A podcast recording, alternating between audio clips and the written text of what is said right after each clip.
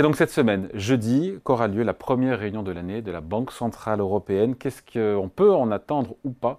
Élément de réponse avec vous, Nicolas Gottsman, bonjour. Bonjour. Chef économiste à la financière de la Cité. Christine Lagarde, on l'écoute évidemment, c'était il y a quelques jours, elle nous a dit que la première baisse de taux serait euh, a priori, probablement, sont ces mots, euh, en juin. Qu'est-ce qu'elle peut nous dire? Qu'est-ce qu'elle va nous dire euh, de nouveau jeudi ou pas de nouveau? Quelle sera sa mission? Certains disent que sa mission, ça consistera à, à convaincre les marchés qu'il est trop tôt pour baisser les taux. C'est ça encore son boulot? Oui, je pense que ça va, être, ça va être encore le cas. On a eu euh, pas mal d'interventions la semaine dernière à Davos qui répétaient la même chose. On voit qu'il y a une défiance du marché qui considère que la baisse de taux aura lieu plus tôt et plus fortement. Et euh, des gouverneurs de la BCE qui essayent d'avoir un discours qui permet euh, de recalibrer les choses en disant que voilà, ça pourrait peut-être arriver en juin. On a eu pas mal de discours depuis le mois de décembre par rapport à cette situation-là, notamment Philippe Lane avait indiqué, et des sources aussi qui avaient été données chef à Reuters, économiste de la BCE. chef économiste de la BCE, qui avait indiqué en gros qu'il souhaitait attendre les données des comptes nationaux qui seront publiés seulement fin avril pour avoir des chiffres sur euh, les salaires. Les salaires et l'évolution des salaires. C'est pas c'est pas aberrant de voir ce qui se passe sur l'inflation domestique en zone euro, notamment par le biais des, des salaires, non? Alors, on pourrait dire ça, sauf que leur mandat, c'est quand même l'inflation. Et quand on regarde euh, les chiffres dans l'inflation, on est déjà. Ça fait partie, les salaires. Ça en fait partie. En fait, ce qui est, ce qui est intéressant, je crois, c'est que quand on voit même les études qui ont été euh, faites par la BCE, on voit que les salaires ont un rôle tout à fait euh, minoritaire dans la formation de l'inflation qu'on a eue depuis deux ans, mmh. et que maintenant on considère que les salaires pourraient éventuellement donner une certaine persistance à l'inflation au sein de la zone euro, ce qui me semble un, peu euh, douteux, étant donné que si je regarde les salaires en zone euro et que je les ajuste dans l'inflation, je vois qu'ils ont perdu 2,5% par rapport à la fin 2019, et donc on pourrait considérer qu'il soit normal que les salariés puissent récupérer au moins le pouvoir d'achat ah qui a été perdu pendant ah cette période-là, sans que ça puisse provoquer de tensions inflationnistes absolument euh, effroyables. Et, euh, mais pourtant, euh, ce que la BCE tente de nous faire comprendre, c'est qu'eux veulent attendre ces données sur le salaire, donc ils ne seront pas donnés directement fin avril, mais c'est seulement la deuxième publication des chiffres du PIB, donc on les aura très tardivement, c'est-à-dire qu'on aura des chiffres en juin pour une situation qui datera seulement du premier trimestre, alors qu'on est déjà dans une situation où c'est un petit peu tendu, c'est-à-dire qu'on voit sur les comptes nationaux, les derniers, on a eu des chiffres de l'emploi qui étaient plutôt positifs. Combien en termes de hausse de salaire aujourd'hui Alors pour l'instant, sur les hausses de salaire, on est à 5,3% au sein de la zone euro sur la compensation par salarié. Donc c'est le chiffre qui va être attendu par la, par la, par la BCE pour voir s'il y a une accélération et éventuellement une, une baisse. Par contre, si on regarde sur les emplois créés, on avait quelque chose qui était plutôt positif sur le Q3. Par contre, si je regarde le nombre d'heures euh, travaillées qui ont été créées au sein de la zone euro, on est déjà en territoire négatif. Et si je regarde les heures dans le secteur privé, on est déjà à moins 0,2% sur le Q3. Donc on a déjà des points d'alerte sur l'emploi sur le, sur en Europe. Troisième trimestre 2023. Troisième trimestre 2023. Et là, on va attendre encore fin, enfin, le mois de juin prochain pour avoir des données sur les salaires, alors qu'on a déjà éventuellement un retournement qui est déjà en train d'avoir lieu. Juste un truc, on soit bien d'accord. La BCE, sa mission, jeudi, je reviens jeudi, pardon, mais c'est de contrarier un peu ces attentes euh, des marchés qui price toujours majoritairement une baisse des taux de la BCE. En tout cas, c'est ce au mois d'avril. C'est exactement ce qu'elle cherche à nous faire comprendre depuis euh, quelques jours maintenant. Je pense effectivement que c'est le message qui va être confirmé la semaine prochaine. Je pense que c'est pas forcément une bonne, ouais, qui va, non, oui, jeudi, qui va, qui, c'est pas le, à mon avis le bon message, mais c'est ce qu'effectivement elle veut, euh, elle prévoit de faire. Est-ce que je pense que ce qui va arriver, oui. Pourquoi c'est pas le bon message? Les marchés, légitimement, ils sont en droit d'attendre une première baisse en avril. Et pour quelle raison? Alors, je pense que. Vous y êtes favorable, vous? À la baisse Oui, oui absolument. Je pense qu'on est déjà, on est déjà allé trop loin. Quand je regarde par exemple la dernière hausse de taux qui a été provoquée, enfin qui a été euh, décidée par la BCE, c'était au mois de septembre dernier.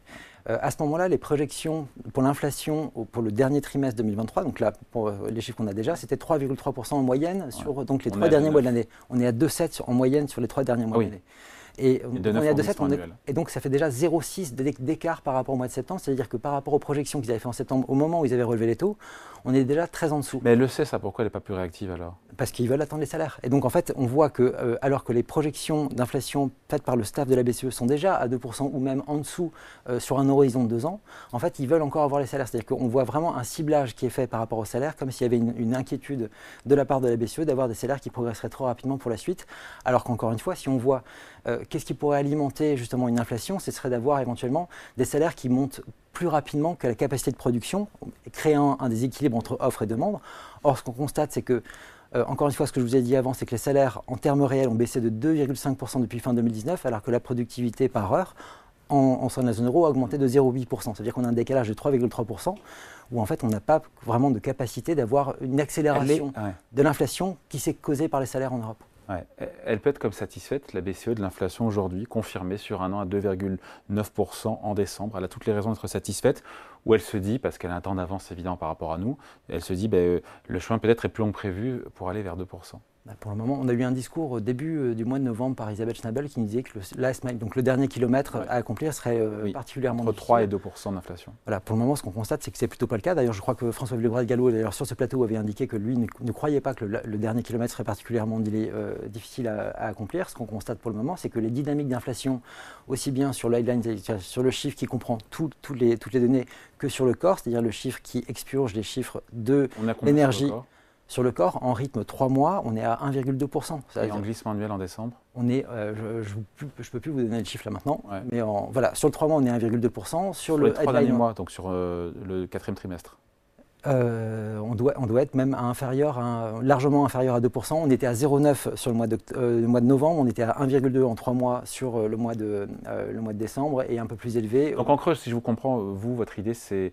euh, qu'il était plus souhaitable ou souhaitable que la BCE accompagne ce reflux de l'inflation D'autant qu'on a une croissance qui flirte tout le temps avec la récession euh, en zone euro. C'est l'accompagnement du, du, reflus de l'inflation. Si on compare la dynamique d'inflation qui est à peu près de 1% aujourd'hui sur l'inflation corps en 3 mois à 6 mois par exemple, et que vous comparez au taux d'intérêt, on, on, aurait donc un taux réel qui serait de 300 points de base, donc de 3%. Ce qui est absolument gigantesque et absolument le niveau le plus haut historiquement. C'est-à-dire qu'on a, on a jamais restrictif sur l'économie. On n'a jamais eu une politique aussi restrictive en zone euro, alors qu'on a un, PIB qui stagne, qui est à 0,00, enfin 0,3% depuis entre le Q3 2022 et le Q3 2023. Si je compare avec les États-Unis, c'est 2,9% de croissance. C'est-à-dire qu'on a perdu 3% de croissance par rapport aux États-Unis sur un an. Donc on a une politique qui est extraordinairement restrictive. On n'a pas de croissance. On a une inflation qui est déjà en dessous, en dynamique. Et qui pourrait accélérer, parce que ce que dit la BCE, c'est que si elle commence trop tôt à couper ses, taux d'intérêt, ça peut euh, engendrer une, réaccélération de l'inflation. J'aimerais savoir par quel moyen. Donc euh, cette probabilité que l'inflation réaccélère en cas de, de baisse trop rapide, ça vous n'y croyez pas? Je crois pas, je crois qu'on peut avoir une réaccélération parce qu'en fait on a, eu, notamment la fin, on a eu la hausse de la TVA en Allemagne au mois de janvier. Sur, le, sur les restaurants, on va avoir une hausse de la TVA plus large en Allemagne euh, sans doute pour le mois de mars. On a la fin des phénomènes exceptionnels de protection des, euh, euh, des, consommateurs sur l'énergie qui, qui, ont lieu en Italie, en Espagne, en France avec la hausse de 10% de l'électricité. Donc tout ça va alimenter l'inflation, mais de façon marginale. Et ce qui, est, ce qui va être intéressant de voir, c'est de voir la dynamique en dehors de ces chiffres-là, où elle se trouve. Or, cette dynamique-là, pour l'instant, elle est déjà inférieure à 2%. Bon, et donc au final, euh, je dis, on comprend bien l'idée, c'est de tempérer un peu l'ardeur des baisses de taux attendues par euh, à la fois le calendrier et le nombre de baisses de taux attendues par les marchés. On attend donc 125, euh, enfin les marchés attendent, marchés monétaires attendent 125 points de baisse de taux, 5 baisses de taux. c'est trop, la PCE n'en fera pas autant, c'est-à-dire Je pense que ça va être aussi beaucoup dicté par ce que fait la Fed. Euh, et notamment l'ampleur de ce qui peut avoir lieu aux États-Unis. Et ce qui se passe du côté de la Fed dépendra de, vraiment de la situation.